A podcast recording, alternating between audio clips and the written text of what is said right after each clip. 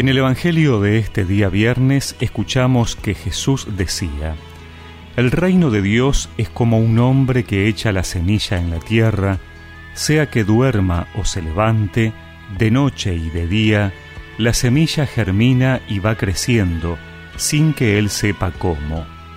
La tierra por sí misma produce primero un tallo, luego una espiga, y al fin grano abundante en la espiga.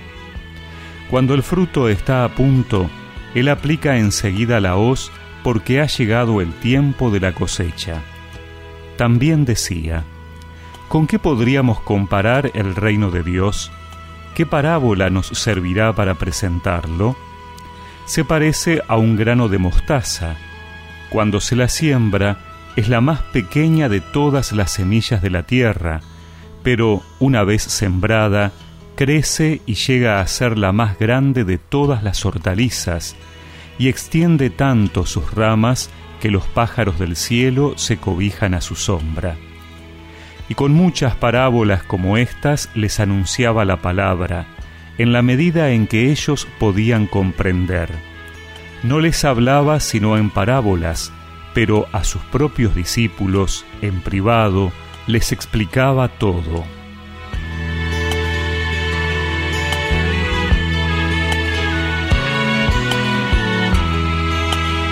Jesús sigue hablando sobre el reino de Dios, que muchos creían debía irrumpir en la historia a través de la llegada del Mesías. Las maneras de Dios son distintas. Se trata de un proceso gradual que requiere tiempo, que implica pasar por diversas etapas y que necesita de la confianza y esperanza como del que siembra y espera cosechar. Las dos parábolas nos vienen muy bien ante nuestras ansiedades, porque nosotros a veces queremos un cambio rápido, tanto en lo personal como con otras personas, en las comunidades e incluso en el mundo. Y cuando eso no se da a la velocidad que nos gustaría, tendemos a desanimarnos o a pensar que tal vez no vale la pena, que Dios no está escuchando o que el mal crece más rápido que el reino. El reino de Dios tiene una fuerza interna de expansión y crecimiento que a veces no se nota, porque germina en lo más profundo de los corazones lo que estamos llamados a hacer es a sembrar, a esparcir la semilla con la alegría y la esperanza de que, aunque no lo percibamos inmediatamente, estamos transformando el mundo.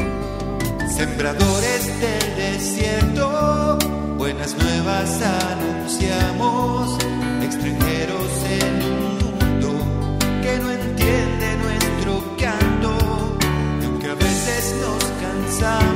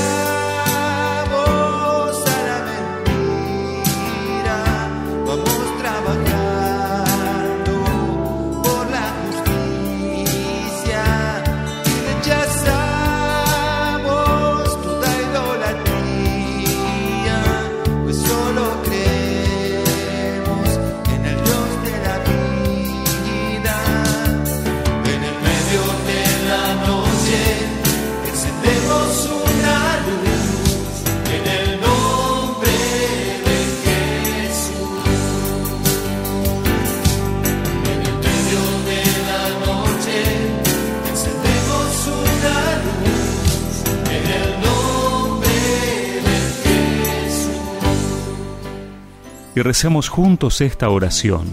Señor, no permitas que caiga en el desánimo por no ver todavía los frutos del reino. Ayúdame a confiar en la semilla que me envías hoy a sembrar. Amén. Y que la bendición de Dios Todopoderoso, del Padre, del Hijo y del Espíritu Santo los acompañe siempre.